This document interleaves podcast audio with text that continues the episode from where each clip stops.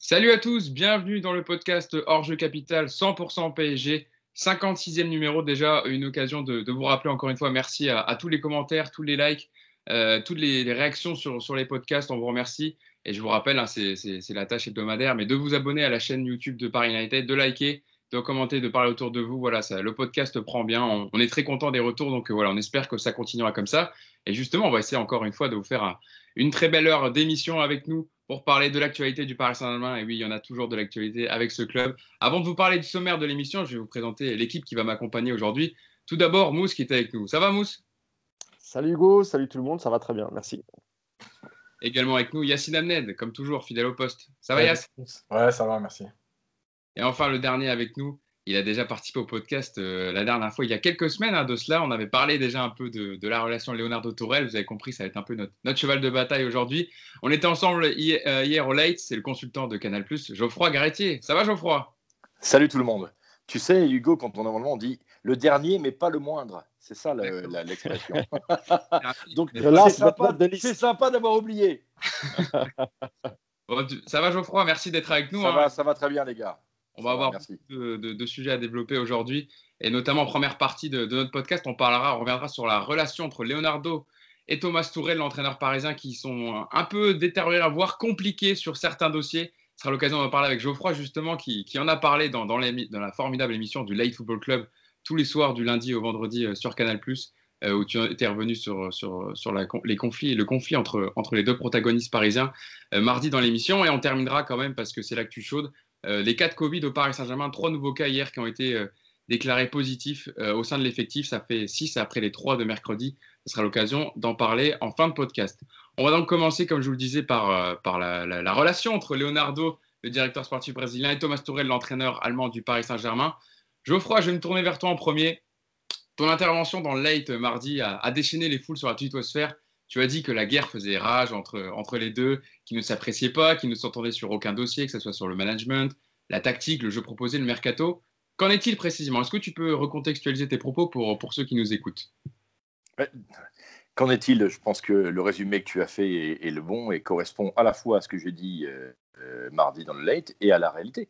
Euh, c'est-à-dire que de manière claire et nette depuis le début, depuis le retour de Leonardo au sein du PSG à la fin du, printemps 2019, il y a une véritable guerre de position entre les deux hommes. Au départ, c'était une guerre à fleur et moucheté, puisqu'en fait, c'était juste, euh, j'ai envie de dire, un conflit normal, presque de société, pour le pouvoir. Euh, lorsque euh, Antero Henrique, qui était quelqu'un de très discret, a quitté le PSG, Tourelle s'est dit formidable, en gros, je vais pouvoir occuper non seulement tout l'espace médiatique, mais avoir la main sur tous les dossiers concernant le sportif, pour faire de lui en fait un véritable manager général à l'anglaise où il aurait la main surtout. Manque de peau, pour le coup, Léo revient et Léo entend évidemment retrouver sa prépondérance, c'est-à-dire être une sorte de euh, président délégué derrière Nasser, et donc de gérer lui aussi tout. D'ailleurs, qu'est-ce qu'a fait Léo d'emblée? C'est dire que l'institution du PSG était au-dessus de tout, remettre l'église au centre du village, euh, gérer de manière assez fine le dossier Neymar, à tel point que pendant quelques semaines, Tourelle s'est retrouvé en retraite ça ne pouvait évidemment pas durer. On résume, on ne va pas faire toute la saison. Maintenant, qu'est-ce qui nous occupe? Qu'est-ce qui est important dans la, va dire, la gestion de l'après-finale de Ligue des Champions? C'est bâtir une équipe compétitive pour aller à l'étape au-dessus, c'est-à-dire quelque part chercher la Ligue des Champions, euh, qui, s'est euh, refusée au PSG de manière assez nette quand même euh, en, finale. Et de ce fait, pour ça, dresser une sorte l'état des lieux apaisé, euh, nettoyé du club, pour que justement tout le monde soit d'accord sur la méthode à employer pour aller chercher la Ligue des Champions. Or, sur tous ces points-là, c'est un bazar incroyable. Comment on peut imaginer Et moi, je recherche, vous me connaissez, les amis, je ne recherche pas le buzz. Je ne recherche pas la petite phrase. Je ne suis pas du tout dans cette logique-là. Mais quand on traite un sujet qui est le Paris Saint-Germain sous tous ses aspects, on est obligé de dire certaines choses. Et donc, depuis le, retour de Lisbonne, au lieu de faire l'union sacrée, de débriefer et de tous se remettre dans, le même sens, euh, tel un seul homme, pour aller remplir l'objectif, au contraire, les, disputes éclatent au grand jour. Voilà, c'est ça qui me pose problème, personnellement. En tout cas, je pense que ça mérite d'être dit. Voilà. Alors, je vais, juste déjà parler du mercato, puisque en fait c'était un, des, un des aspects. Un des points de désaccord entre les deux. Voilà. alors, après mes propos, j'ai cité trois, quatre exemples. Hein. J'ai cité l'exemple de, Milinkovic-Savic, de Skriniar, de Tagliafico dans le sens des arrivées et de Draxler dans le sens des départs. On m'a dit Ah ouais, mais qu'est-ce que tu racontes N'importe quoi, Tagliafico. A... Non, mais Tagliafico, je n'ai pas dit que c'était maintenant. Ça a commencé à la fin du mois de mai. Tagliafico, on en parle au PSG et Leonardo est très chaud dessus à la fin du mois de mai. Durant les semaines qui suivent, Tourelle fait, savoir que ça ne l'intéresse pas. Et d'ailleurs, au final, qu'est-ce qui se passe? Kurzawa aussi. À la surprise générale, quand même. Tout le monde euh, voyait Kurzawa partir, hop, il re-signe. C'était quand même, à, mon sens, un signe assez important. Le deuxième point, Milinkovic-Savic. Euh, il n'y a pas eu, évidemment, d'offre formelle sur la table de la Lazio. En tout cas, c'est au sens où on l'entend. Mais le dossier était quasiment bouclé. Leonardo a fait tout ce qu'il fallait pour que le dossier se fasse au bout du compte, il n'est toujours pas au PSG. Troisième cas, Skriniar. Alors là, c'est actuel. Euh, le joueur s'est exprimé. Euh, à, l'Inter, il y a un sujet. Skriniar, c'est possible qu'il vienne, mais c'est pareil. Euh, Tourelle n'en veut pas. D'ailleurs, Tourelle voulait prolonger Thiago Silva. Enfin, dernier point, Draxler. Draxler, c'est de notoriété publique que le joueur, que le club n'en veut plus. Le, le Draxler est, a un énorme salaire. On rappelle qu'il est à, il a, euh, ouais, presque 700 000 euros par mois. Son rendement est plus que décevant. En gros, il ne sert pas à grand-chose. Il faut, faut, le dire par rapport à son statut, à, son, à sa réputation et à son talent présumé, il ne sert à rien. La, solution la plus évidente serait de le revendre, notamment en Allemagne. J'ai parlé de Leverkusen. Je crois qu'il y a un autre club qui est sur le coup. Hertha Berlin aussi, qui était chaud sur voilà, l'hiver. Hertha Berlin, tu as, tu as raison. Comme c'est un compatriote de, Draxler et que, on va dire, euh, sur un plan des agents, euh, il y a une proximité, Draxler, euh, Tourelle n'en veut pas. Ça fait donc quatre cas avérés, et il y en a sûrement d'autres que je ne connais pas, quatre cas avérés où les deux hommes sont en désaccord. Au bout du compte, c'est quoi le mercato du PSG pour l'instant? Je vous écoute. C'est quoi? Bah, bah, Il n'y a rien. Ouais. Mousse, me tourne vers toi. Des infos qu'on a. Je ne sais pas sur rien. Le, le mercato est très compliqué. Alors, Geoffroy l'expliquer, c'est aussi dû au fait que Leonardo et Touré ne s'entendent pas sur les pistes et les joueurs à, choisir pour le Paris Saint-Germain. Mais c'est vrai que c'est un sujet qui revient sur la table depuis longtemps entre les deux, qui, fait que ça coince entre les deux. Quoi. Alors, il y a beaucoup de choses qu'a dit Geoffroy sur lesquelles je suis totalement d'accord, notamment euh, bah, sur la mauvaise relation. Après, quand on parle de mauvaise relation, il faut toujours comparer en fait. Et avec qui on peut comparer? On peut comparer avec Antero Henrique. Et avec Antero Henrique, c'était encore, c'était beaucoup plus violent qu'entre euh, Leonardo et, et Tourelle, parce que Leonardo, c'est quand même quelqu'un de très diplomatique, on va dire, il sait faire. Euh, donc, y a, le, dialogue n'est pas complètement rompu entre Tourelle et, Leonardo. mais sinon, c'est vrai, Geoffroy a raison. en fait, quand Leonardo arrive euh, l'été dernier, bah, il, espère, comme Antero Henrique quand il arrive en, en 2017, bah, il espère ramener son coach. Sauf que comme le choix a été dicté par, par Doha, euh, eux n'ont pas voulu faire marche arrière et, malgré la défaite et l'élimination face à Manchester, bah, ils n'ont pas voulu se désavouer parce que c'était leur choix. Donc ils ont préféré le, garder. Donc ce qu'a fait Leonardo, c'est qu'il a été très complaisant l'été dernier parce qu'il a validé euh, le, travail qu'avait commencé euh, Enrique. Donc les Navas, oui, Navas c'était Enrique. Herrera aussi. Herrera, Herrera, Gay, euh, bah, Gay, ça avait déjà négocié, mais bon, Enrique n'en voulait pas. Mais c'est vrai qu'on en avait déjà parlé pour l'hiver. Lui, lui avait préféré faire venir Paredes. Exactement, tout à fait. Donc en gros, Leonardo, je ne veux pas dire qu'il s'est couché, mais en tout cas, voilà, il, a accepté parce qu'il venait d'arriver, donc il a validé Diallo, etc. Euh, aujourd'hui, bah, il aimerait avoir la main et c'est compliqué. Il faut, il faut aussi dire que Thomas Tuchel, c'est pas quelqu'un de facile à vivre et avec qui on peut travailler facilement au quotidien. On le sait, on a vu ses expériences à Mayence, à Dortmund, donc euh, on ne peut pas non plus. Voilà, on peut pas non plus. Le livre de Paulo Breitner qui expliquait aussi euh, le fait que c'était pas le vrai Thomas Tuchel qu'on a vu au, début du, à ses débuts au Paris Saint-Germain, qui était très dans la calinothérapie, etc. Voilà, donc évidemment que, que ça doit que ça doit coincer, que ça doit coincer pardon, au niveau de, des transferts. Là où peut-être je serais peut-être moins d'accord avec Geoffroy, c'est sur le cas de Draxler. Le cas de Draxler, en fait, euh, l'année dernière, j'aurais été d'accord avec toi, Geoffroy. L'année dernière, il ne voulait pas s'en séparer. Euh, cette année, en plus, il sait qu'il est, en fin de contrat. Euh, il compte plus trop sur lui. Euh, alors, je sais qu'avec l'agence Rogon, il y a une vraie proximité et là-dessus, tu as totalement raison, Geoffroy. Mais je pense quand même que je ne crois pas qu'il bloquera le départ de, de parce que il est aussi déçu par son rendement. Et d'ailleurs, il, il, a beaucoup moins joué cette saison que lorsque Thomas Tuchel arrive. Parce qu'il me semble quand même que dans l'esprit de Tuchel, euh, Draxler, c'est le remplaçant naturel de Neymar. Mais c'est vrai que cette année, euh, que ce soit aux entraînements et même en match, euh, que ce soit Tuchel et son staff, n'ont pas été très, très, très contents du rendement de. Donc là-dessus, je ne suis pas sûr, je crois, que que non, non, Thomas Tuchel euh, bloque le départ. Mousse. Et après, j'irai voir. Il y, y, y, y, a bloqué pour euh, des raisons de fond et il y a bloqué juste pour la forme. Euh, oui. Tu peux euh, mettre des bâtons dans les roues, mais au final, être d'accord sur la nécessité, nécessité, de faire cette action. Je pense que tout le monde est d'accord sur Draxler, mais Bien je sûr. pense que Tourelle, ça lui fait, ça l'arrange, on va dire, de dire non à, à, à Leonardo, euh, même si ce non, à un moment, doit se transformer euh, en oui. Juste, par rapport à, à, Léo, tu dis, il est diplomate, et donc c'est moins violent qu'avec Enrique. Cela dit, sur le, sur, le, sur le fond, tu as évidemment raison. Léo, c'est la diplomatie. On sait, c'est comme ça qu'il séduit d'ailleurs tout le monde, y compris nous, les médias. Mais les dernières semaines au sein du PSG, Leonardo a montré une mauvaise humeur qu'il n'avait absolument jamais montré par ailleurs, notamment dans son retour de, de Lisbonne, où euh, il a ouvertement dit qu'il avait vécu l'expérience de Lisbonne comme un calvaire quasiment, et qu'il était content de rentrer parce que ça s'était fait chier là-bas. C'était à peu près les mots qu'il a, qu'il a, qu'il, a, qu'il a prononcés. Mais là, il, parle euh, de, du fait d'être enfermé à Lisbonne, etc. Il ne parlait pas, oui, pas oui, spécialement oui. de la relation non, avec non, Tuchel. Non, non, mais...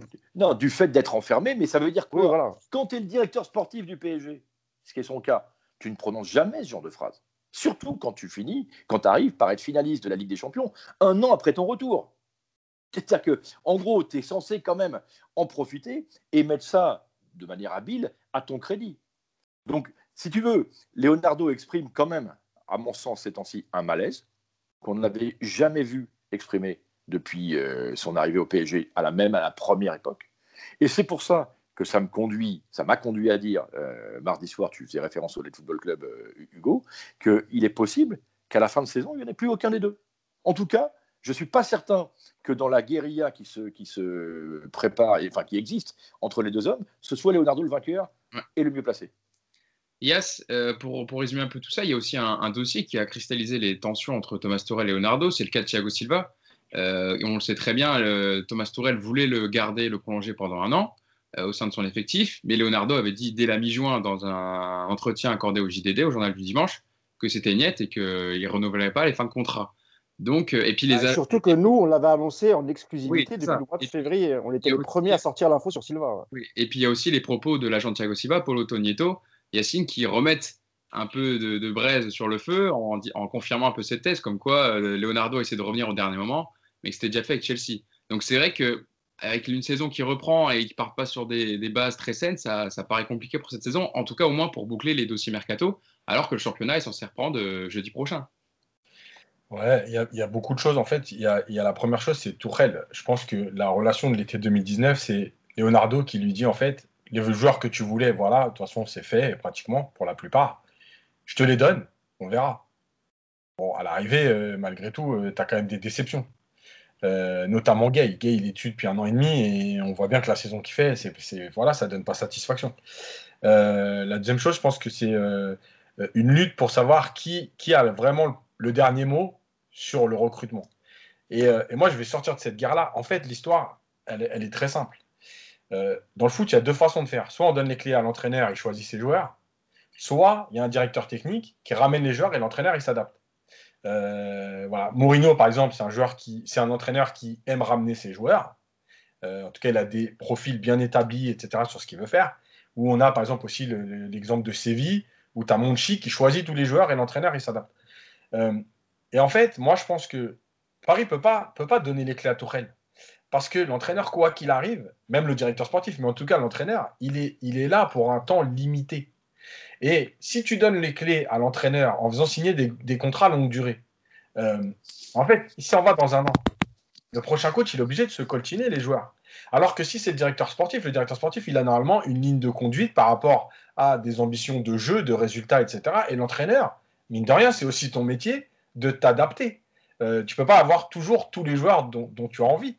Donc, euh, moi, je pense que la, guerre, elle est plus dans euh, qui veut le pouvoir, qui va l'avoir. voilà, en gros, Tourelle, il se dit, moi, je veux, je veux décider de qui je veux recruter, peu importe que je sois là pour un an ou pour cinq ans, c'est moi qui décide. Et Leonardo, il dit, non, si on m'a fait revenir, c'est que c'est moi le patron du sportif. Donc, je peux pas, c'est pas toi qui va valider à un moment donné les joueurs que je vais faire. Donc en fait, on n'est même pas dans une lutte euh, pour le, Enfin, on est dans une lutte de pouvoir. Voilà, c'est juste, c'est même pas une question de football de terrain, c'est une question de pouvoir. Euh, voilà. C'est exactement, c'était exactement mon, point de vue de, départ d'ailleurs. Hein. Euh, c'est entre, entre ces deux hommes, il ne peut pas y avoir de juste milieu. C'est l'un qui aura le pouvoir ou l'autre. Voilà. Et avec, avec comme conclusion possible qu'au final, ce soit ni l'un ni l'autre. C'est ça, ça veut dire qu'il pourrait avoir des dégâts et que les deux, euh, que ce soit Nasser Al-Khalifi qui a pris du recul, alors c'est sur le sportif, etc., dans l'espace médiatique, qui viennent arbitrer entre les deux, en gros, qui, qui prennent la décision. Nasser, Nasser, il est, vous connaissez euh, Nasser, son, son sa façon de faire. Euh, c'est un, un monarque, en tout cas au PSG, et le monarque est capable parfois de diviser pour mieux régner. Ça a été une de ses marques de fabrique ce sont des choses euh, qui, sont, qui, sont, qui sont connues en interne, même s'il ne le dit pas. C'est quelqu'un qui a un caractère aussi beaucoup plus affirmé qu'on ne veut bien le croire parfois. Et euh, encore une fois, la, la, situation, en tout cas, c'est les infos que j'ai, l'énerve, parce que euh, cette, cette discordance euh, au sein du club entre deux hommes aussi, aussi puissants, et je ne parle même pas des discordances qu'il peut y avoir dans les étages euh, inférieurs et notamment jusqu'à la, jusqu'à la formation, mais cette discordance entre les deux hommes, elle, agace, elle agace les actionnaires. Hein. Et, encore une fois, il est possible que Nasser soit obligé à un moment de, d'intervenir. Mm. Euh. Mousse. Après, le, ouais, sur, sur Thomas Tuchel, il faut bien comprendre qu'au Qatar, ce qui compte, c'est les résultats c'est pas le contenu ou la façon d'arriver à l'objectif. Euh, Leonardo, comme, comme Thomas Tuchel, euh, ont eu des objectifs en début de saison. Pour Thomas Tuchel, c'était évidemment de remporter les, quatre trophées et de passer ce fameux cap des, quarts de finale. Ce qu'il a fait, ce qu'il a fait, il a largement dépassé les objectifs parce qu'il est arrivé en, finale. Et ça, le Qatar ne regarde que ça. C'est-à-dire que Thomas Tuchel, c'est l'entraîneur qui a aujourd'hui euh, bah, qui a fait la meilleure saison de QSI. Alors peut-être pas dans le contenu, mais dans le résultat, finaliste de Ligue des Champions et remporte les quatre, trophées, nationaux.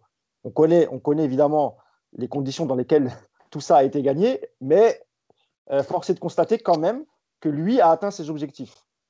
Pour Leonardo, est-ce qu'il a atteint tous les objectifs? Pas vraiment. Parce que déjà, euh, au Qatar, on n'est pas très content de la gestion des cas des deux petits jeunes et surtout de Tanguy Kouassi. Qu'il n'a pas réussi, ou en tout cas qu'il n'a pas persuadé le jeune de, signer. Pour Aouchi, c'était peut-être un peu moins grave, mais pour Tanguy Kouassi, et en plus, le voir filer au Bayern, un club qui est toujours dans la critique du Qatar, ça les a doublement énervés. Et il a un autre qui, objectif, qui était, qui était la critique oui, puisque maintenant ils sont sponsorisés. Donc, euh. Ils sont un peu plus, ils sont un peu calmés. oui. Ils sont un peu moins violents maintenant. Exactement, voilà. Et le deuxième objectif, évidemment, c'est de, c'est, de prolonger les, les, deux stars du, de l'effectif, Neymar et, Mbappé. Et ça aussi, Léo, il sera jugé en fin de saison pour ça, parce que s'il ne réussit pas, et si, si par exemple euh, il, n'arrive pas à prolonger Mbappé, ça peut, poser, ça peut poser aussi problème. Donc là, pour l'instant, Thomas, Thomas Tuchel, pour moi, il a, il, a, il, a, il a plus de crédit que Leonardo aux yeux du Qatar, je parle. Hein. C'est pas mon avis. Hein. C'est un fait. Le, Qatar, encore une fois, il, ne regarde que le résultat. Et le résultat, c'est qu'il est arrivé en finale. Il a perdu simplement 1-0. Il a eu des occasions. Donc, au Qatar, on se dit, on est passé à ça. Même si nous, quand on analyse le match, bon, quand on peut parler de la deuxième mi-temps, c'était autre chose. Mais, il faut, mais, mais pour moi, euh, actuellement, euh, s'il y en a un des deux qui est, on va dire qu'on va plus écouter, je pense que c'est Tourelle. Ouais, je pense que Léo est plus fragilisé, aujourd'hui. Absolument. Même si. Vas-y, j'irai voir Yacine après, vas-y. C'est exactement, moi, c'est exactement les, infos que j'ai euh, en interne sur le fait que la situation, contrairement à ce qu'on aurait pu croire il y a quelques mois, la situation de Leonardo aujourd'hui est plus fragilisée. Il est même possible une prolongation soit proposée à Thomas Tourel dans les semaines ou les mois qui viennent. Voilà, c'est pas à exclure. Parce que, euh, je, te rejoins totalement, Mousse, les résultats sont prépondérants. Après tant d'années d'humiliation, de galère et de combat, pour reprendre la, chanson des, des, ultras, euh, le fait d'avoir cassé ce plafond de verre, même si, même si, même si, on pourrait évidemment euh, objecter euh, sur plein de, plans. Pour eux, c'était très important. Très important, c'est une fierté d'avoir été euh, en finale avant Manchester City. En plus dans le contexte géopolitique qui est, celui du, Golfe Persique. c'est très important de pouvoir dire, regardez, on y est arrivé. Voilà. Et, aujourd'hui, on est enfin un club qui compte, on nous respecte. Donc, je ne serais pas surpris, puisque Yacine, tout à l'heure, tu parlais de, cette euh, dualité entre le directeur sportif et l'entraîneur sur le choix des joueurs. On est euh, en France dans une situation où normalement le directeur sportif a la primauté, même si regarde à Marseille, on avait vu avec Zoubi et Garcia, c'était aussi là encore une guerre de position. Mais là, on n'a aucune garantie que le directeur sportif reste plus longtemps que le manager, que, l'entraîneur. Voilà. Et du coup, eh ben, effectivement, cette. Ah, on a un petit sou un petit saut de, connexion avec, euh, avec Geoffroy qui, est resté figé. Ah, ça y est, on t'a ah, retrouvé. on t'a retrouvé. Bon. Euh, Yacine, par rapport à ce que disait Geoffroy, euh, je te voulais la main tout à l'heure, vas-y. En fait, en fait, pour moi, il y, a, plusieurs problèmes. C'est que, encore une fois, Paris va se tromper si on réagit que sur le résultat et que dans l'émotion. Je savais que tu allais venir sur ça. Ah oui. Parce mais parce qu'en fait, le problème, c'est que il faut toujours analyser comment tu arrives qu'est-ce que tu as fait toute la saison, etc. Parce que, euh, encore une fois, je, prends souvent les mêmes exemples, mais le Real Madrid qui va en finale en 2017 en éliminant, euh, non, en 2016 en éliminant Wolfsburg, c'est pas le même parcours que le Real Madrid en 2017. Donc, tu peux pas dire euh, les résultats, les résultats, et on est dans l'euphorie, et Tourelle c'est le meilleur, et on va le garder, etc. Parce qu'il y a beaucoup de choses qui, qui, qui, ont, qui n'ont pas fonctionné. et, et, en fait, il faut toujours, malgré tout, même, je sais que c'est compliqué parce que euh, on minimise un peu les performances du PSG parce qu'ils euh, finissent avec 25 points d'avance, etc. Malgré tout, tu as quand même un budget et un effectif euh, qui, en fait, qui te permettent de, prendre, le nombre de points que tu prends. Après que tu finisses avec 25 points d'avance, c'est de la faute des autres qui ne gagnent pas leur match, ça c'est clair. Mais toi, tes points, en fait, tu as l'effectif pour le prendre. Et si tu n'es que là-dedans en disant Ah, on a battu le record, on a fait 97 points, on a fait 99 points. En fait, tu n'es pas dans la bonne analyse. Parce que. Euh, euh, même... En plus, tu ne les fais pas. En plus, ouais. Euh, là, on reprend par exemple le quart de finale. Ok, Paris a mérité sa victoire. Ok, Paris a dominé, a eu plus d'occasions et a dominé. Malgré tout, tu t'en sors à 3 minutes près. Et tu ne peux pas mettre un, un voile là-dessus en disant c'est normal. Non, c'est pas normal. Euh, et c'est pour ça que l'analyse de tout ça, pour moi, le problème, il est dans la politique sportive. Et les Qataris, je reprends la, déclaration de El Khalifi euh, après le match euh, en quart de finale, je crois d'ailleurs, où il dit Neymar et Mbappé vont rester à vie. En fait, il est là le problème. Nous, on n'est pas dans l'analyse, on est toujours dans l'émotion. Et l'analyse, pour que le PSG grandisse, il faut, il faut sortir de l'émotion. Et il faut te dire où est-ce que j'ai des manques, comment travailler? C'est pour ça que je disais, je disais Yas qu'au Qatar, euh, moi, je suis tout à fait d'accord. Je pense qu'ici, il n'y a personne qui ne sera pas d'accord. Mais malheureusement, au Qatar, et ça ne concerne pas que le foot, hein. même dans, leur, dans, les, dans, les, autres business, etc., ils s'entourent de gens. Ce qu'on leur demande, c'est du résultat. Mmh. Peu importe la manière, peu importe comment ils y arrivent, il faut du résultat. Et, Thomas Tuchel, en 10 ans, c'est le seul coach qui a, qui, a, mené cette équipe en finale de Ligue des Champions. Donc, moi, aujourd'hui, je ne vois pas comment le Qatar peut s'en séparer. Et Leonardo, juste pour finir, pour moi, euh, c'est dommage qu'on ne le laisse pas travailler. Pourquoi je dis ça? Parce que quand même, Leonardo, ce qu'il a fait depuis le mois d'août, en termes de, comportement des joueurs, etc., moi je trouve qu'il a remis un peu, euh, il a remis un peu d'ordre dans tout ça. Parce qu'il faut se rappeler ce qui s'est passé sous Antero Henrique et à la fin du règne Henrique, euh, Neymar faisait ce qu'il voulait. Rappelez-vous, quand il a décidé de partir en vacances plus tôt que tout le monde, il voulait revenir plus tard que tout le monde. Henrique avait accordé tout parce que c'était Neymar et surtout, il ne fallait pas froisser le joueur. Aujourd'hui, ce que fait Leonardo, moi je trouve que c'est bien. Il y a, alors évidemment que, que, Neymar il a un statut particulier. Dans tous les clubs ce genre de joueur a un statut particulier. Mais ce que je veux dire par là c'est que c'est que quand même Leonardo ce qu'il a fait notamment lors des négociations avec Barcelone moi je trouve qu'il a fait du très très bon travail. Pareil quand il quand il, il fait la réunion des loges après Dortmund sur l'anniversaire etc en vérité il n'a pas complètement tort euh, Leonardo. Tu vois juste il leur dit les mecs on a un groupe professionnel, on est en huitième de finale, on n'a jamais passé les huitièmes depuis trois ans. C'est pas le moment de faire la fête. Ou si vous faites la fête, faites-la discrètement. Les joueurs, ça les a vexés. il y a eu, il y a eu un, voilà, il y a eu un petit, euh, hein, un petit litige, un petit, voilà, une petite embrouille au loges. Ça s'est pas très très bien passé. Mais par contre, Thomas Tuchel a profité de cette situation. Il s'est rapproché des joueurs parce qu'il a compris que les joueurs étaient un peu en défiance vis-à-vis de Leonardo. Et Tuchel, lui, il a joué de ça. Et, et alors qu'avant, la relation entre Tuchel et le vestiaire, elle n'était pas terrible. Et en fait, c'est cette situation qui a, les, rapproché les joueurs de Thomas Tuchel en défiant un petit peu Leonardo. Et je vous avais raconté l'anecdote à la fin de, la victoire contre Dortmund au Parc. Quand ils sont au milieu du terrain et ils regardent la tribune en, secouant leur maillot, et eh ben c'est Leonardo qui regarde en leur disant voilà, tu vois, tu nous as critiqué, et eh ben on l'a fait. Et ça, Thomas Tuchel, il s'en est servi. Et ça l'a rapproché de son groupe. Exactement, exactement. Je partage totalement cette analyse. Euh, c'est pour ça que je disais, et je dis régulièrement, que Tourelle, comme Leonardo, comme ce sont d'abord des animaux politiques, et que Tourelle est d'abord un politique avant d'être un technicien. Et d'ailleurs, on l'a vu, euh, tu as rappelé tout à l'heure, Hugo, ses débuts au PSG avec les médias, ce côté euh, très câlin, très séducteur. il y avait un storytelling à, comment dire, à véhiculer, à maintenir, à conforter. Et ensuite, on a vu le Tourelle euh, quand il était en difficulté sportivement, c'est le gars qui ouvre le parapluie en permanence. C'est jamais de sa faute, c'est toujours laisser les blessés, etc. Donc c'est pour ça que euh, en réalité, euh, ça ne sert à rien au final de rester uniquement sur la, la, guérilla entre Tourelle et Leonardo, et qu'il faut ramener ça sur la responsabilité ou le désir de l'actionnaire. Nous, on, on fait cette chronique-là pour dire attention, ça ne pourra pas durer. Mais c'est en fait l'actionnaire qui n'a peut-être pas la bonne approche. Et c'est vrai. Là, c'est dans le projet sportif, tu as raison. Je, vais vous donner, deux exemples. Qui, pose problème. Exactement, je vous donne deux exemples. Euh, deux, exemples de, de, politique sportive de la part de gens qui ont fait leur preuve et qui ont fait différemment. Quand Jean-Michel Aulas euh, était champion chaque année, euh, il changeait d'entraîneur tous les deux ans, tous les trois ans maximum. ces sept titres consécutifs, il les a obtenus avec quatre entraîneurs différents. Et d'ailleurs, en Ligue des Champions avec ses filles, il fait quasiment la même chose.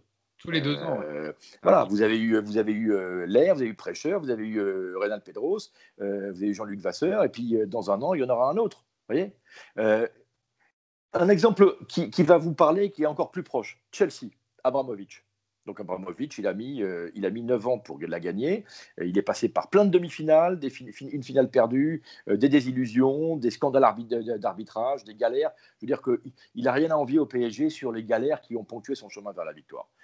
Il a fait quoi en 2008 après la, finale perdue au tir au but contre Manchester United? Et puis, franchement, c'était une, une autre copie qu'avait rendu Chelsea ce jour-là. Eh ben, il a viré l'entraîneur. Il a remercié Avram Grant, qui était de toute façon un, gestionnaire. Il est allé chercher euh, euh, Scolari. Scolari, ça, ça, a déconné au bout de 3-4 mois. Il l'a viré et il a mis, euh, il a mis Idink. Et après, il est allé chercher Ancelotti. Au bout de deux ans, il a viré Ancelotti. Il a mis Villas-Boas. Villas-Boas, il l'a viré au bout de six mois et s'est dit Matteo qui gagne le truc. Voilà. Les entraîneurs il n'y avait, pas le fair play financier à l'époque où il, il, pouvait se permettre de dépenser beaucoup plus d'argent. Ça, je suis, je suis d'accord il était aussi capable de, mettre, de donner des, des indemnités de licenciement faramineux aux, entraîneurs. Mais néanmoins, les entraîneurs, dans ce genre de club, et c'est le cas aussi au Real Madrid, ce sont des, des metteurs en scène. C'est les mecs qui vont permettre aux joueurs de s'exprimer dans les meilleures conditions. Le jour où le message ne passe plus, paf, on change. Et notre analyse à tous, tous, et je veux parler en votre nom, c'est que le jeu pratiqué par le PSG est notoirement insuffisant. Je dirais même, le paradoxe, c'est que c'est cette saison où le PSG va en finale de la Ligue des Champions que le jeu a été le plus décevant et le plus dépendant du seul talent de Neymar. Où est le fond de jeu? Sur la deuxième partie de saison. Jusqu'à décembre, ça allait encore. C'était pas mal. mais Quand il avait mis les 4-4-2 les 4 devant. Exactement. je suis d'accord. Mais, mais, il n'a pas été au bout de l'idée du 4-4-2 ou du 4-2-4. C'est un truc qu'il a fait contraint et forcé. Et on l'a vu dans le Final 8. Il a choisi il a profité des circonstances, et notamment de sa défiance par rapport à Icardi, pour remettre ce 4-3-3 qui m'énerve, parce qu'au bout du compte, il est stérile, il est, il est, il est frileux. C'est la marque d'un manque d'ambition.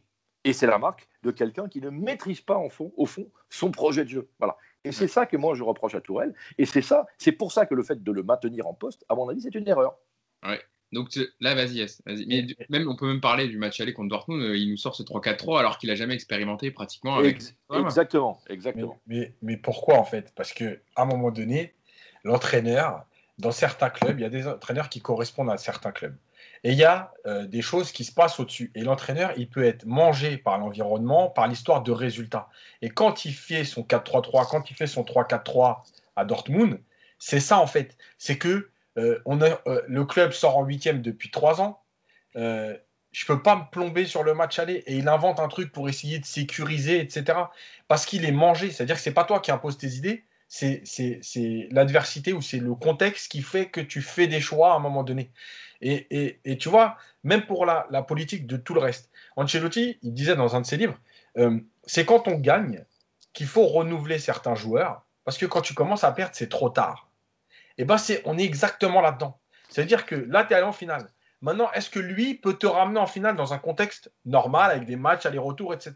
Oui ou non? La question, elle est là. C'est pas de récompenser un mec qui, tu te dis, il t'a emmené dans ta première finale. Et c'est pour ça que la réflexion, elle peut jamais être bonne à Paris. Parce qu'il t'a emmené en finale, donc on le garde. Mais moi, je m'en fous qu'il m'ait emmené en finale. Comment il m'a emmené en finale? Bravo. Mais quelque part, tu as fait ton métier, en fait. c'est pas non plus, il a, il a rien fait d'extraordinaire. Il, a, eu de la réussite, il a fait ce qu'il fallait, il est allé en finale. Bravo. Est-ce que toi, tu peux nous ramener? Moi, ma réponse, c'est non. Donc, qu'est-ce qu'il faut faire maintenant? Et en fait, la, vraie question du mercato, elle est là. Qu'est-ce qu'on fait maintenant?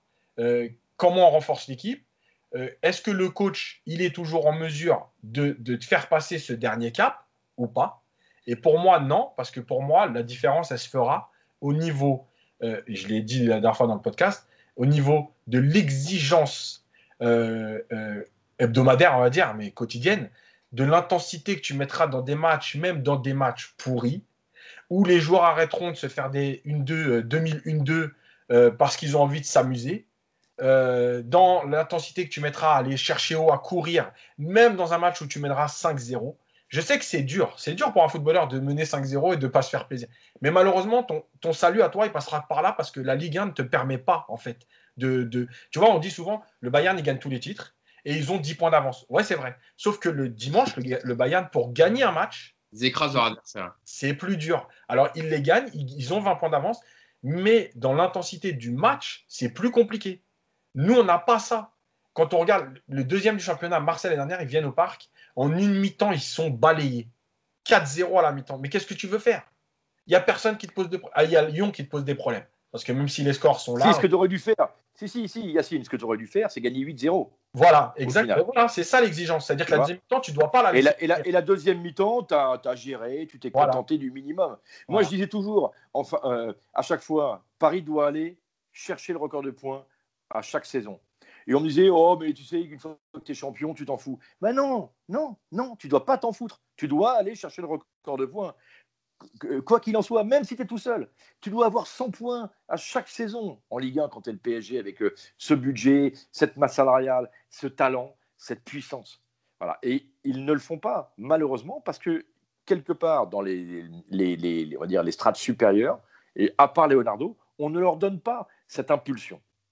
Et, encore une fois, là, je pense que bah, du coup, on est tous d'accord. Euh, euh, sans doute que le, choix qui va être fait, le choix managérial, le choix de gouvernance par le Qatar, n'est pas le bon.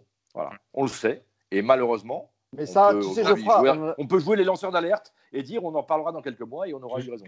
Mais ça, on en parlait déjà dans, il y a quelques semaines dans le podcast sur, le, sur effectivement le, le, projet sportif. Est-ce ah, que ah, mais j'étais pas là. Vous m'avez pas invité. C'est pour ça que c'est pour ça qu'on en reparle. C'est en vérité la, question, c'est quel est le projet sportif au Paris Saint-Germain? Euh, si quelqu'un peut me dire les dix dernières années quel était vraiment le, projet, d'autant plus qu'on a changé de directeur sportif euh, quatre fois, parce qu'il y a eu euh, Leonardo au premier, ensuite on a eu Kluivert Létang, Ensuite, Antero Henrique et le retour. voilà, c'est ça. Et le retour de, Leonardo. Mais pendant, mais pendant la, dernière décennie, euh, alors peut-être, je, cite souvent l'exemple de Laurent Blanc parce que c'est la, seule période où il y a eu vraiment un projet de jeu bien, bien défini et, euh, on voyait, c'est peut-être la, seule période où il y avait un 11 titulaire bien identifié. Parce qu'après, euh, avec Unai Emery et, Thomas Tuchel, il y, a eu, il y a aussi eu beaucoup, pas mal de blessures, etc. Donc euh, l'effectif a, beaucoup tourné, mais le problème, encore une fois, c'est comment tu recrutes, pourquoi tu recrutes. Je voyais un article du Parisien il y a un jour même si je doute de l'information, mais c'est pas grave. Mais en gros, il disait l'émir a flashé sur Kamavinga. Et le problème du PSG, c'est ça. C'est qu'en fait, quand il y a un jeune, Kamavinga, on ne le suit pas depuis ses 12-13 ans. Ça aurait été Liverpool, il l'aurait suivi depuis, depuis 10-11 ans. Mais nous, en fait, on, prend des joueurs parce qu'ils ont été bons contre nous. Et ensuite, on se rend compte que peut-être ça sera une pépite. Et Kamavinga, il avait fait, c'est vrai, un bon match contre le PSG la, saison dernière. Les matchs qui sont suivis, bon, il a fait des bons matchs, mais ce n'était pas non plus euh, extraordinaire. Et là, c'est vrai qu'il fait plutôt un très très bon début de saison. Et, et en fait, ce qu'il faut, c'est arrêter de faire des coups et vraiment définir quel sera le projet sportif, le projet de jeu pour les, pour, les prochaines années au, Paris Saint-Germain. Et c'est ça qui manque, selon moi. Le, le, le, problème, je vais revenir juste un peu en arrière. La période notamment où pour moi, en fait, il n'y a, a, pas de directeur sportif, où on laisse un peu les, les entraîneurs en fait recruter. Euh, rappelez-vous les milieux de terrain que Paris a recruté et pour gommer une erreur a recruté. Krikoviak, euh, bon, euh, Stambouli, hein? Cabaye. Stambouli, voilà. En fait, le problème, c'est que quand tu n'as pas de ligne directrice et que tu laisses la main à l'entraîneur, voilà ce qui se passe. Euh, parce que l'entraîneur, il a des affinités, parce que l'entraîneur, il a, il a. Krikoviak, il vient pourquoi? Il vient parce qu'Emery arrive et que et qu'il a fait une belle saison avec lui à Séville. Euh, et qu'il a connu les temps à, Reims. C'est même plus que ça, c'est son, son témoin de mariage. Donc, tu imagines que voilà. Donc, en fait, le problème, il est là. Et, c'est pour ça que moi, je dis que la, politique, elle doit. Évidemment qu'il doit y avoir une discussion entre le coach et le directeur sportif, mais la politique, elle doit être. La politique sportive, elle doit être menée par le directeur sportif parce que c'est lui qui doit être à même de dire non, tel joueur, profil, Paris, pas Paris, euh, l'ambiance, est-ce qu'il va tenir, est-ce qu'il va pas tenir? Faut connaître tous les joueurs, euh, faut connaître l'environnement, faut connaître. Tu prends pas, encore une fois, on, le répète, mais c'est pas grave. Euh, tu prends pas un joueur pour signer à Rennes, le même joueur à Paris, il peut pas vivre. Le même joueur à Bordeaux, c'est pas pareil, parce qu'il y a un club qui est calme, parce qu'il y a un club qui est moins dans l'ambition, parce qu'il y a un club où il y a tout un environnement. Il y a des choses à connaître sur les joueurs. tu vois, c'est pas calme en ce moment. Il y avait. le... quand même. Non, mais j'ai oublié son nom, le petit attaquant, l'attaquant italien qui était un peu fou là. Il avait dit? Non, non, non, non, qui n'est pas venu au PSG. Il est argentin. En plus, il est argentin, mais lui. Non, non, non. Euh, ouais. Série avant, c'est pour ça. Euh, qui? Toniali? Non, non, non, non, un, ancien, il a arrêté, mais euh, bref, j'ai oublié son nom, qui a joué à la Roma, tout ça. Ah oui, Cassano. Cassano, voilà. Ah, tu le mets à Paris, mais je t'annonce que c'est une catastrophe. oui, mais... Voilà, tu, non, mais tu vois ce que je veux dire, c'est-à-dire qu'à un moment donné. C'était une catastrophe partout. Hein. mais je crois que. sauf pour les établissements de nuit. Ouais. Non, mais voilà, tu vois ce que je veux dire. Et ils sont fermés là en ce moment. je te rappelle. Donc, il n'aura pas le choix, il devrait aller à l'entraînement et repartir euh, très tard. C'est pour ça qu'il y a des profils euh, qui correspondent plus, etc., etc. Et dans le jeu, et voilà. Donc, moi, je pense qu'on est quand même, pour moi, on a un tournant. Voilà. Après, les amis, juste, on est, on, est un tournant, Yacine, mais euh, sur, sur, le cas Kamavinga, sincèrement, si tu peux faire ce joueur, même dans un an, il faut le faire quand même. Bien sûr qu'il faut le faire, mais il faudrait l'avoir vu déjà un peu avant. Il faut changer un peu les méthodes de recrutement. Oui, c'est pas, pas juste sur un match que tu décides de le recruter. Non, mais j'ai bien compris ce que, le, reproche que tu, que tu, leur fais, c'est de ne pas avoir euh, suivi Kamavinga depuis son plus jeune âge. Je comprends ça. Il n'y a, y a, rien à dire. Je souscris. Mais il y a, y a, un constat à faire. C'est que ce joueur, même si c'est encore une promesse et que tu sais jamais, tu n'as jamais la garantie que la promesse va être tenue, mais ce joueur, il a un truc en plus. Il a un truc en plus dans le jeu, il a un truc en plus dans la vision, il a un truc en plus dans l'expression, dans l'intelligence. Dans la personnalité. Il a même un truc en plus dans la personnalité, dans la joie de vivre. Donc il est français. Et, il, est français. Et en plus, il s'est battu pour devenir français. Et international. En plus, et il est déjà international. Donc c'est donc c'est quelqu'un qu'il faut qu'il faut qu'il faut évidemment euh, euh, prendre si tu peux le prendre. Moi, j'avais euh, comme info que à la fin du mois de mai, Paris avait vraiment envie, envie de transmettre une offre ferme sur Kamavinga. Une offre autour de 50 millions d'euros. Il y a un problème d'agent là. Ah, c'est Moussa Sissoko je ne suis pas sûr qu'il soit en cours, euh, très en cours euh, en ce moment au, PSG. Ouais, mais avec Leonardo, ça va. Oui, oui. Entre Sissoko et Leonardo, ça va.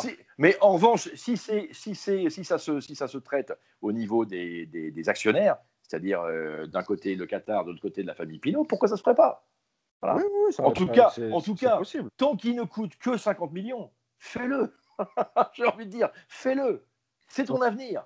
Surtout que là, quand même, des, pistes euh, qu'on évoque euh, pour le mercato parisien, on parle beaucoup de latéraux, on parle beaucoup d'un attaquant pour remplacer Choupo-Moting qui, qui, est parti.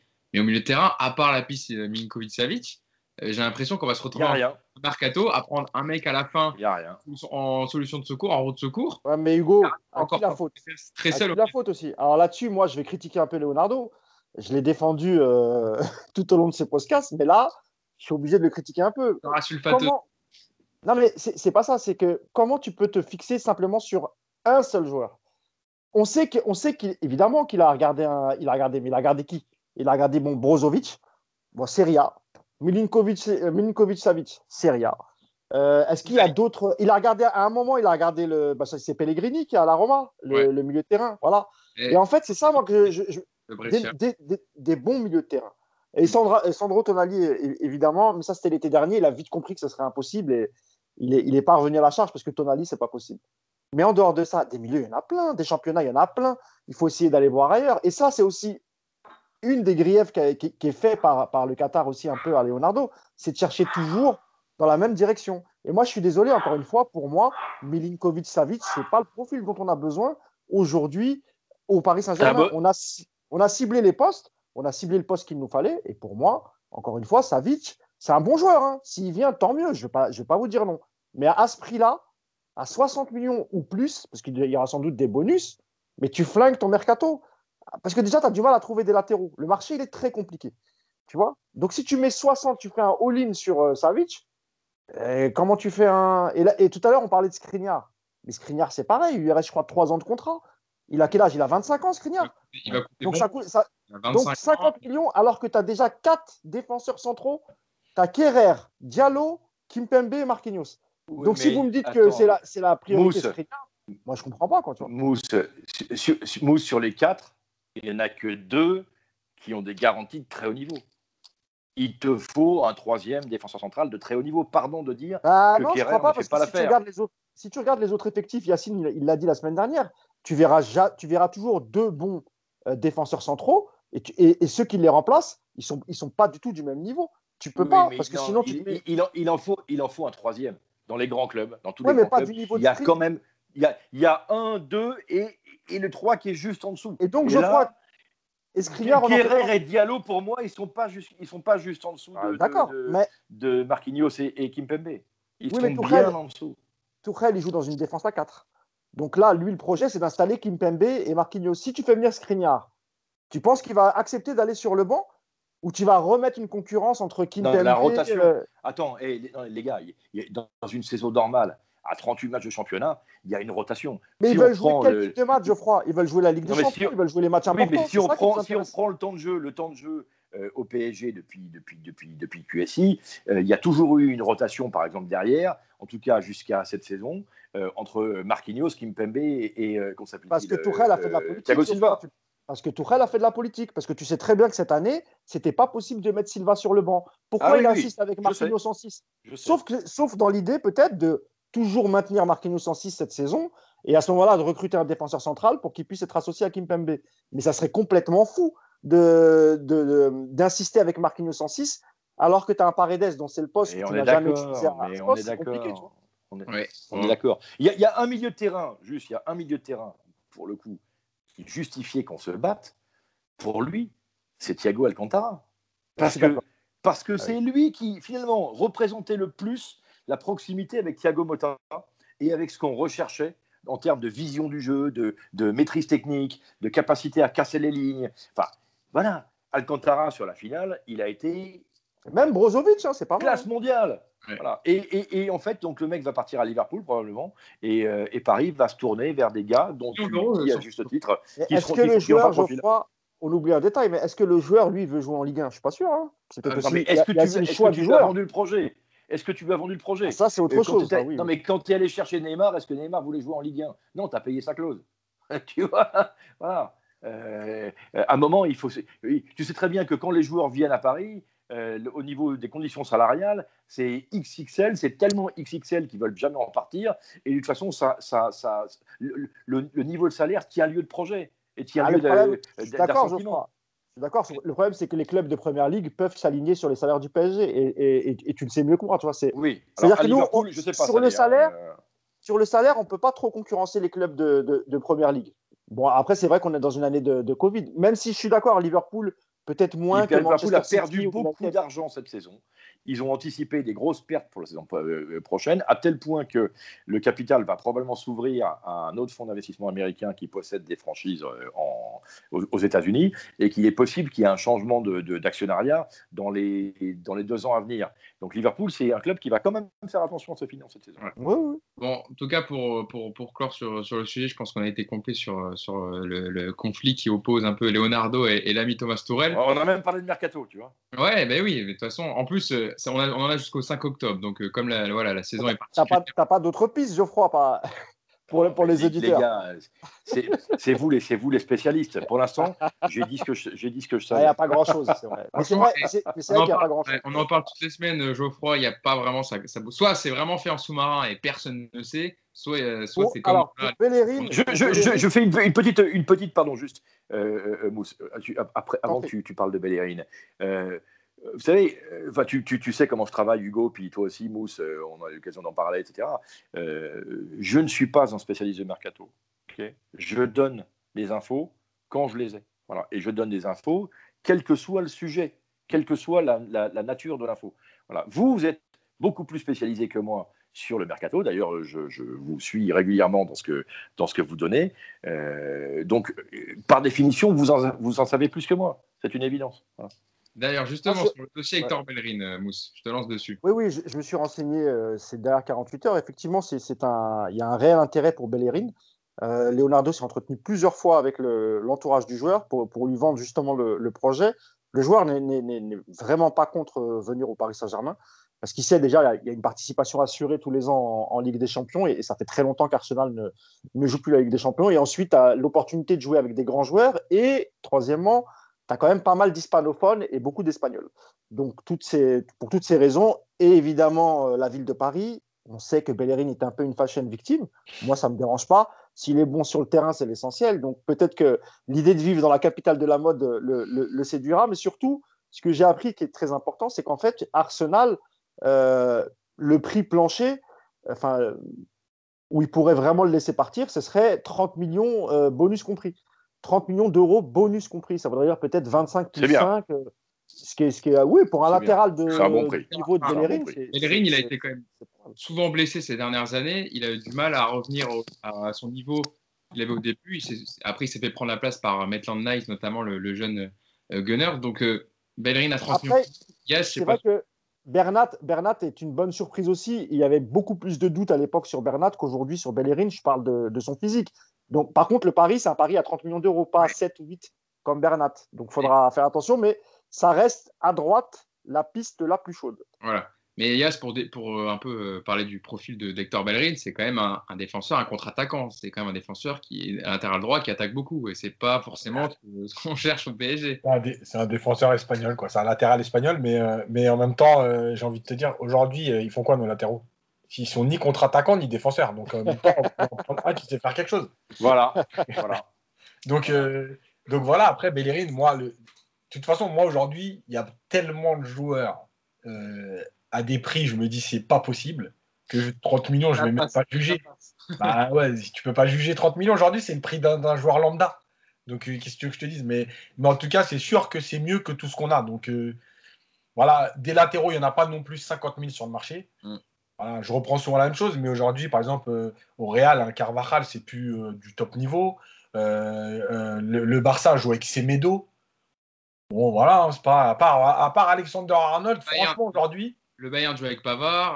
voilà. voilà. Oh, Pereira de Leicester, c'est pas mal. Hein bien sûr, mais il y a Pereira. Enfin, les, amis, les amis si, si, le PSG avait dans son effectif un Kimmich qui jouait ah couloir droit, moi, ça m'irait très bien. Hein. Ah ça m'irait très très bien. Non, mais il y en a deux ou trois, quoi. Pourquoi Kerrer, non? T'es pas fan? Non, mais on a, vu, on, a vu, on a vu les limites du garçon. Ah, je te taquine. Hein. Oui, bah, évidemment. D'accord. Non, mais je suis. Enfin, encore une fois, moi, j'aime pas avoir des jugements définitifs sur les joueurs. C'est compliqué. C'est un, Après, c'est pas son poste. C'est pour ça que moi, je, voilà, je peux comprendre. C'est pas son poste. Mais, mais c'est mais, mais, enfin, c'est pas possible, quoi. Euh, les, les deux hier, en équipe d'Allemagne, euh, en équipe d'Allemagne, hier, il joue. Euh, bah, c'est Yacine qui me l'avait appris en m'envoyant un message. Bah, il, a joué, il a joué en position d'ailier. Euh, donc voilà, toi, il... Ouais, ça veut dire que carrément, Il ils continue de- Emre voilà. Can, il a joué troisième défenseur central et pas Kerrer. Donc c'est pour te dire quand même que même Joachim Lowe sur la- le côté défensif déjà, le doute qu'il a sur le joueur. Son poste de, enfin, son poste de formation, c'est défenseur axial. Le mec, il met Emre Can derrière pour couvrir Kerrer. Moi, je comprends même pas. Je comprends pas ce que Kerrer fait au PSG. Je ne comprends pas ce qu'il fait en équipe d'Allemagne. Ah, Là, il y a un, là, il y a un mystère que je ne m'explique pas là. Mais En tout Euh, cas, moi, ce que je me voilà. demande, c'est pourquoi Tourelle ne l'a jamais essayé, parce que c'est aussi un de ses postes devant la défense. On l'a jamais essayé. Peut-être que ce- Au moins, il y a il déjà. aurait peut-être donné quelques satisfactions. Peut-être, voilà, peut-être. Peut-être Euh, qu'il a fait l'entraînement aussi. Hein. Peut-être qu'il a fait l'entraînement et que ça n'a pas donné satisfaction. on est, on est, on est, on est insider, on n'est pas non plus dans les entraînements du PSG. euh, voilà, on a le droit euh, aux médias, les médias. Ah bon 15 Je croyais que vous étiez partout, moi. On est, Ah, on a des déception. partout, euh, Geoffroy, mais tu sais, euh, pendant- Attends, Mousse nous a raconté des choses qui prouvent qu'il a quand même des antennes. bien sûr, bien sûr, mais on Oui, est, un petit peu quand les même, yeux toujours. laser, là. Bien sûr, on- n'est pas à tous les entraînements tous les jours, donc on a peut-être oublié, on a peut-être zappé Kerrer euh, quand il a été testé euh, en, en milieu défensif. Alors, on va terminer quand même sur, euh, sur, on va y revenir, pas, on va pas y passer longtemps non plus, mais sur l'actu la plus chaude qui concerne le Paris Saint-Germain. Et ça a été euh, dévoilé par le PSG lui-même. Euh, le PSG qui a confirmé euh, trois nouveaux joueurs positifs au Covid au sein de l'effectif. hein. Le journal L'équipe hein, qui a donné comme info que c'était- Kyler Navas, Mauro Icardi et Marquinhos qui étaient touchés. Donc les joueurs ont été placés en quarantaine, hein, comme le dit le, le tweet de- que le PSG a mis hier, avec interdiction de prendre part aux entraînements collectifs et aux compétitions, donc ces 14 prochains jours, à moins de produire deux tests négatifs euh, à 48 heures d'intervalle. Mais surtout, ce qui est un peu euh, dramatique, on espère en tout cas que la santé des joueurs n'est pas n'est pas trop euh, voilà qu'il n'est pas trop touché que c'est pas très très grave voilà euh, évidemment la santé avant tout mais les trois joueurs viennent s'ajouter aux trois joueurs déclarés de mercredi avec Neymar, Leandro Paredes et André Di Maria donc ça porte au total à 6 quand même Euh, selon le protocole sanitaire imposé par l'FP pour l'instant parce qu'il va être euh, changé après euh, il y a eu un procès verbal hein, du conseil d'administration de la Ligue hier qui s'est tenu Enfin, il sera peut-être changé. Il sera peut-être changé. En fait, ils attendent, ils attendent d'avoir l'agrément de la cellule interministérielle hein, de crise qui doit trancher avant jeudi prochain. Et donc, ce nouveau protocole, euh, ça, ça permettrait donc au match lance de lance PSG déjà de se tenir.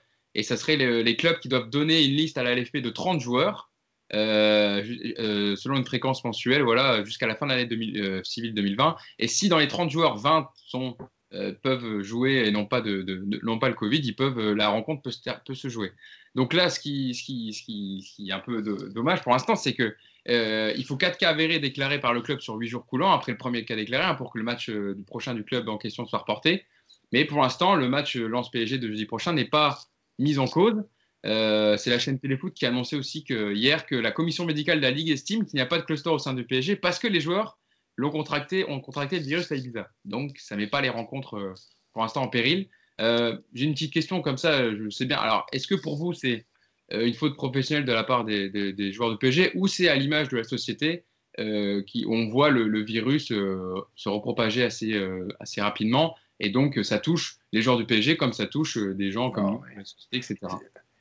Il y a en ce moment en France 7000 nouveaux cas par jour. Et ce sont principalement des jeunes qui sont asymptomatiques. Pourquoi est-ce qu'il y en a autant? Parce que les tests se sont multipliés. Tout simplement. Si on avait fait autant de tests euh, au début de la, la- de la- de la pandémie, on aurait eu évidemment euh, ces chiffres-là et peut-être que le comportement collectif aurait changé. Mais c'est pas parce que il y a une- un phénomène de jeunesse qui n'est pas d'ailleurs que français, on va dire d'insouciance, euh, voire d'irresponsabilité, qu'il faut les exonérer de la- de l'absence de professionnalisme. C'est quoi le coût cumulé en transfert pour le PSG des six joueurs dont on a parlé? Beaucoup. Ah, C'est énorme. Neva, euh, donc euh, Neymar, Paredes, Di Maria, Paredes, Navas, Navas, Icardi, Maca- voilà. On est à 400 millions d'euros. Voilà. Euh, en masse salariale, c'est monumental. On doit dépasser les 100 millions d'euros. Largement. Donc, on a quand même des joueurs parmi. Parce que si, si, tu enlèves euh, Kylian Mbappé, on a les joueurs les plus emblématiques de l'effectif. Donc, ces, joueurs-là ont, je pense, fait une véritable faute professionnelle. D'ailleurs, alors, les, dirigeants ne sont pas exonérés de puisqu'ils n'étaient pas d'accord euh, entre eux, entre Leonardo et Tourelle déjà, sur le fait qu'il fallait partir ou pas à l'étranger, et sur le fait qu'il fallait décaler ou pas le match de lance. Il y en a un qui voulait décaler le match de lance, mais qui ne voulait pas que les joueurs partent, et l'autre qui ne voulait pas décaler. Ah, Dès que Geoffroy dit quelque chose d'intéressant, il est coupé. on, va, on, va, le retrouver après. Ah, Geoffroy, tu as été coupé dans ton intervention. Vas-y, termine. Je, t'ai coupé à quel moment? Dis-moi. Le deuxième. Le... Vous voulez décaler le match, mais pas. Euh, oui, alors Tourelle ne voulait pas décaler le match, mais il était d'accord pour que les joueurs partent à l'étranger. Leonardo ne voulait pas décaler le match contre Lens, mais il ne voulait pas que les joueurs partent à l'étranger. Donc finalement, comme ils sont d'accord sur rien, ça rejaillit au final sur l'effectif. C'est ça aussi euh, qui, faisait le, sel de mon intervention de, mardi dans le, dans late. Mais au final, c'est une faute professionnelle. Et donc on a quand même, que, que les matchs aient lieu ou pas contre Lens et contre Marseille, on a quand même six joueurs qui ne pourront pas jouer. Le Classico, qui n'est pas le petit match de, de, début de saison, quand même, normalement. Six joueurs majeurs de l'effectif du PSG ne pourront pas le jouer. Enfin, c'est une aberration. Ça mériterait quand même une sanction salariale. Si le PSG était l'institution qu'il dit qu'il est, il devrait faire une retenue sur leur salaire. Yacine, qu'est-ce que tu penses de, ça, des informations qui ont été dévoilées hier? Euh, Oui, c'est grave dans le comportement.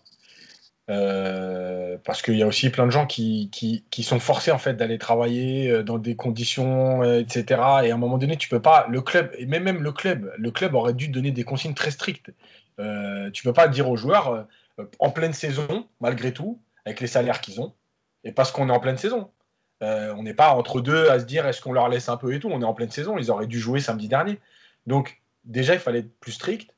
Euh, si effectivement l'institution est au-dessus, à un moment donné, c'était comme ça. Euh, moi, je comprends l'histoire des vacances, hein.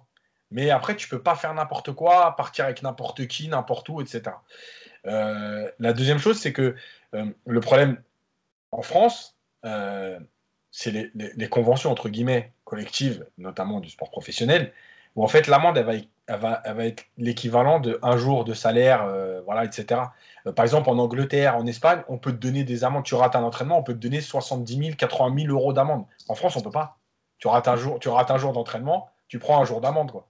Enfin, euh, un, jour, un jour de salaire de Neymar, c'est beaucoup. Hein. Oui, oui, bien sûr. Mais, pas, mais en pourcentage, ça reste. Euh, non, mais ça, ça, ça, fait une belle somme. Quand oui, bien sûr. Ce que je veux dire, c'est que. C'est quand même 100 000 euros. Hein. Oui, oui, mais dans d'autres pays, on peut te donner une amende qui. C'est pas un pourcentage, c'est vraiment on te donne l'amende mmh. qu'on a envie de te donner. C'est quand même pas pareil. Donc, il y a, ce problème-là. Maintenant, ce qui est clair, c'est que, euh, voilà, il faut être, faut être clair, les joueurs, ils ont fait n'importe quoi. Euh, ils vont plomber le début de saison, ils vont plomber le, match contre l'OM, euh, et on n'est pas à l'abri qu'il y en ait d'autres, hein, parce que là, on est à 6, mais d'ici 2-3 jours, vu comment ils se sont côtoyés, on va pas être loin des 9-10. Hein. voilà, et ben, ben écoute, si, si, la Ligue décide que s'il n'y a pas 20 joueurs, tu es forfait, tant, pis, tant pis pour nous.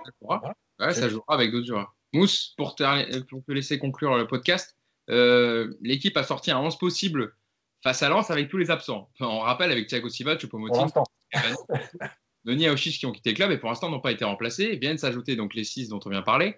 Donc le 11 possible, Mousse, et je te lance dessus, ça pourrait être Boulka ou Areola au goal.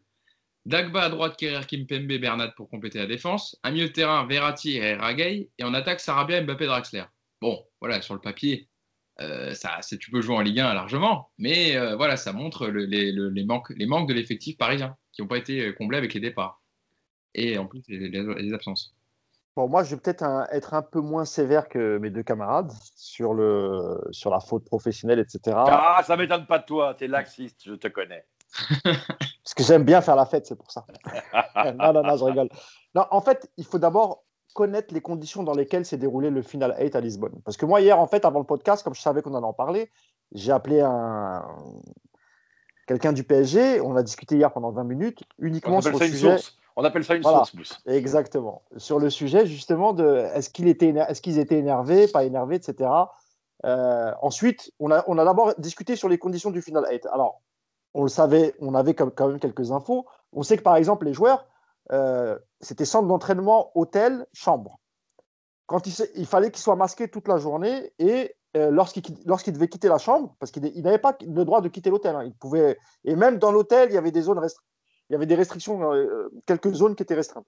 Et donc il fallait qu'à chaque fois qu'il porte le masque. Donc ils ont vraiment vécu en vase clos pendant les trois semaines avec des conditions très drastiques. Exactement, le protocole de l'UEFA était très très dur et ils l'ont respecté à la lettre. Voilà.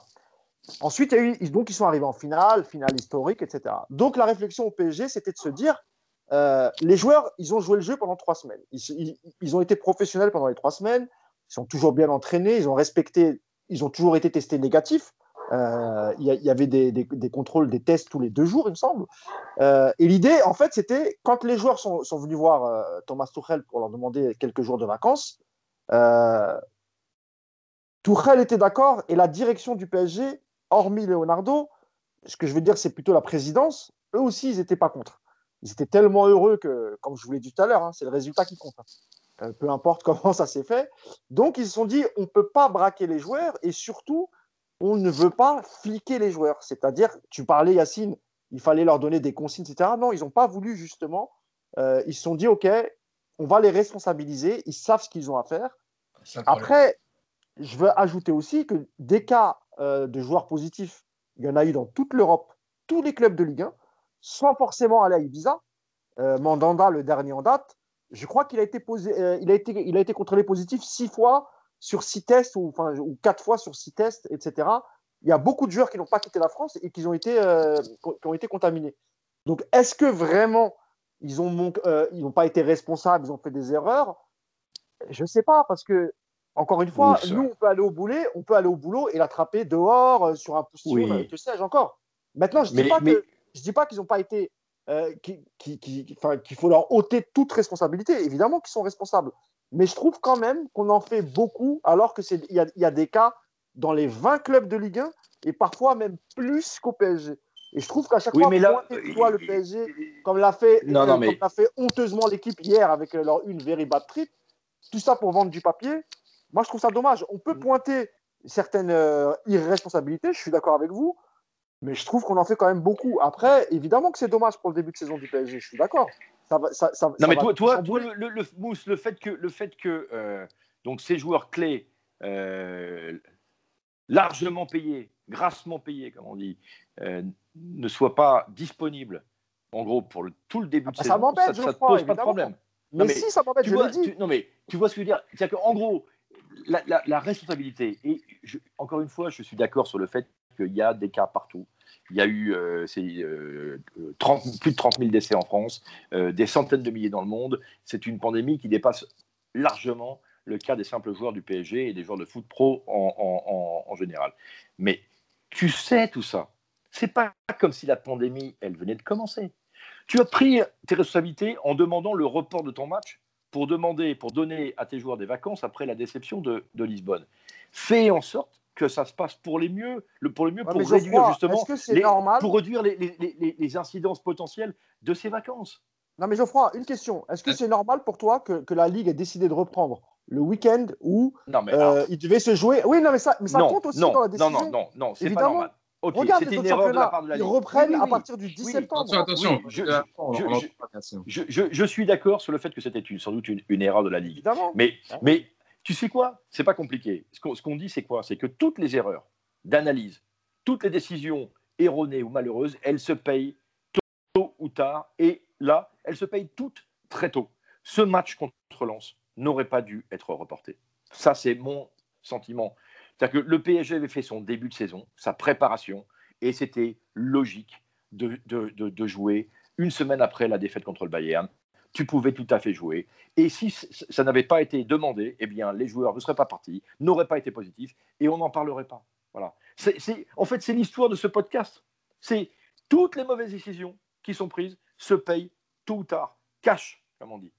Et c'est dommage. C'est dommage que Paris n'ait pas encore grandi au niveau de l'institution, que les progrès dans l'établissement du club comme étant une, une, une, une entité au-dessus de tout, irréprochable, ne soient enfin, soit encore si lent. Voilà, c'est ça que je regrette, moi, par rapport à Paris. C'est une très belle conclusion, Geoffroy, mais je veux quand même laisser Yacine euh, terminer le podcast. J'aurais bien conclu sur ça, mais la Non, mais il n'y a, a, pas de souci. Pas de... Une chose, la, première, par rapport à ce que m'a dit Mousse là, sur les, consignes du club. En fait, quand je dis ça, moi, c'est parce que malheureusement, aujourd'hui, déjà, la responsabilité des joueurs, on, sont compris. Mais, mais, mais en plus de ça, le problème, c'est que euh, même, enfin, tu te mets juste à la place de n'importe qui évidemment qu'au moment où on te lâche, euh, tu as envie de, tout lâcher, etc. C'était obligé que malheureusement ça parte, ça parte comme ça. Bon, ça c'est autre chose. Le truc, c'est que je voulais revenir juste sur, bah, ce qui vient d'être dit là, sur les championnats. Euh, la Liga, ils ont reporté les matchs du Real, ils ont reporté les matchs du Barça, ils ont reporté les matchs de l'Atlético, ça, ça pose de problème à personne. Ils ont décidé de reprendre après les, sélections, ça pose de problème à personne. Je veux dire, à un moment donné, ok, le PSG, ça, il n'y a pas de problème, ils ont fait des erreurs. Maintenant, on a quand même une ligue qui, dans son organisation, Merci, des choix Merci. catastrophiques. Catastrophique. Parce que le choix du 23 août pour reprendre le championnat, on peut, on peut être sûr que ça veut dire quand même, on est quasiment sûr qu'on n'aura pas d'équipe à ce niveau-là. Euh, que derrière, tu fais, organises deux journées, il y a une trêve internationale de 15 jours. Donc, à un moment donné, il y a quand même des choses ben euh, qui ne sont pas normales. Ça, c'est clair et net. Euh, et, je pense que, d'ailleurs, voilà, en, en, Allemagne, on reprend aussi après la trêve internationale. Et je le redis, en Espagne, on reprend après la trêve internationale et on a reporté déjà le premier match de l'Atlético et du Barça. Voilà. Donc, il y a quand même des choses qui vont pas du tout dans notre organisation, dans l'organisation de notre football, ça c'est clair. Euh, voilà, je pense que tout le monde est un peu coupable. Et, malheureusement, encore une fois, évidemment, ce sera le PSG qui sera montré du doigt parce qu'effectivement, les Marseillais je rappelle quand même que Marseille, ils ont eu aussi des cas de Covid. Qu'il y en a. Arrête, c'est trop facile de tirer sur une ah, ambulance. Il y en a à Strasbourg. À Strasbourg. Non, mais quand même. C'est pas honnête ce que vous faites, monsieur eh, À Strasbourg. À Strasbourg. On peut quand même dire que les mecs, ils ont carrément avoué être sortis euh, à Genève en soirée en plein. enfin, je veux dire, voilà quoi. Et on en, a, on en a parlé vite fait, mais on n'en a pas fait non plus des caisses. Et ah, pourtant, ça faut leur profiter. Yacine, il n'y a, pas eu de. C'est Strasbourg, Yacine, c'est pas bah oui, bah oui, je sais, c'est pour ça. Ah, il n'y a pas eu de une, du coup, alors, non, rien. pas de very bad trip. Pas de... Eh, si tu mets, euh, si tu mets... Arrêtez de taper sur mes confrères de l'équipe. C'est trop facile. Euh, si tu mets en une Ludovic Ajor qui est euh, Adrien Thomasson pour very bad trip, je pense que ça a moins d'impact que si tu mets et... Avec Thierry Loret aussi, ça aurait été pas mal. Avec Thierry Loret, comme ça, un peu, un peu énervé. Bon, voilà. juste, juste, je dis un mot sur l'équipe pour Geoffrey. Je, je taquine l'équipe, tu as raison. Parce pour que... Geoffroy. Geoffroy, pardon, parce que le, moi, ce que je critique à l'équipe, c'est les suiveurs du PSG. Hein. C'est pas l'équipe en général. Et, euh, voilà. Et, et, et, cette une, pour moi, elle est honteuse parce que je vois pas l'intérêt, en fait. Je vois vraiment pas l'intérêt de mettre une une sur Neymar en mettant Trip parce que, encore une fois, des cas, il y en a eu plein et euh, ils n'ont pas forcément voyagé. Il y en a eu en, France, en Espagne, en Italie, etc. Donc évidemment, je, je, taquine un peu, mais c'est uniquement sur la partie du PSG. J'ai oui, aucun problème avec l'équipe, je crois. attention, euh, euh, moi, je, étant un ancien en plus de l'équipe et, et, connaissant, euh, on va dire, les réalités économiques des uns et des autres, je me garderais bien de leur jeter la pierre pour la politique éditoriale. ils ont été dans la merde. Eux aussi, ils sont dans la merde à cause du Covid, à cause de, des, des pertes de vente qu'ils ont eues toute la fin de saison. Il y a un sujet économique à l'équipe, comme dans beaucoup d'entreprises de médias, et je pense qu'ils font ce qu'ils ont à faire pour essayer de, de, corriger ça. Voilà. Après, on, on, peut ne pas être d'accord sur des choix éditoriaux, mais il faut pas, il faut jamais oublier le fond des choses. Hmm. le fond et, le, et le, le, vrai sujet, il est là pour les médias, c'est l'économie. Euh, on a un secteur qui est vraiment je en péril, que de la ligne éditoriale, pas du reste. mais, tu vois, les, les, les, deux sont, sont, sont, un peu liés. Après, pour le reste, euh, chacun interprète et juge comme, euh, comme il le veut. Je crois que ah, ah, ça y est, ah, Excusez-moi, ouais, j'ai reçu un appel, c'est pour ça. Désolé. Non, bah, du coup, bah, on, va, on, va, on, va, conclure le podcast. On est à 1h10 de podcast. Je pense oh là là euh, Eh oui, hein. aller, là. T'as vu, Geoffroy, ça passe. Hein ça passe toujours vite, hein, de toute façon, les discussions dans le, dans le podcast. De, euh, ah, je, je vois plus Yacine, je vois plus personne. ah, bah, si bah, nous, on te voit. Ah, nous, on te voit. bon. en tout cas, je pense qu'on a été complet sur, euh, sur les deux sujets du jour. Je voulais te remercier, Geoffroy, d'avoir été avec nous. Hein. On, on un plaisir, les gars. On a sorti tard, on est sorti à minuit, minuit et demi. Mais on était là ce matin quand même pour, pour tourner le podcast et pour, pour parler du Paris Saint-Germain. Donc euh, merci à toi, Geoffroy. Et puis tu viens nous, nous revoir quand tu veux, hein, quand, tu, quand tu as le temps. Avec plaisir, les gars. Merci, merci beaucoup, Geoffroy. Merci encore. Merci d'avoir été avec, euh, avec nous sur le podcast. Et puis on se à bientôt. Likez la vidéo. Ciao à tous. Ça fait grandir la chaîne. Partagez, commentez. Voilà, ça nous fait toujours plaisir et ça permet euh, à la chaîne du, YouTube du Paris United de monter. Merci à tous. Et puis on se dit au prochain podcast. Salut à tous. Salut, salut. Ciao. Ciao.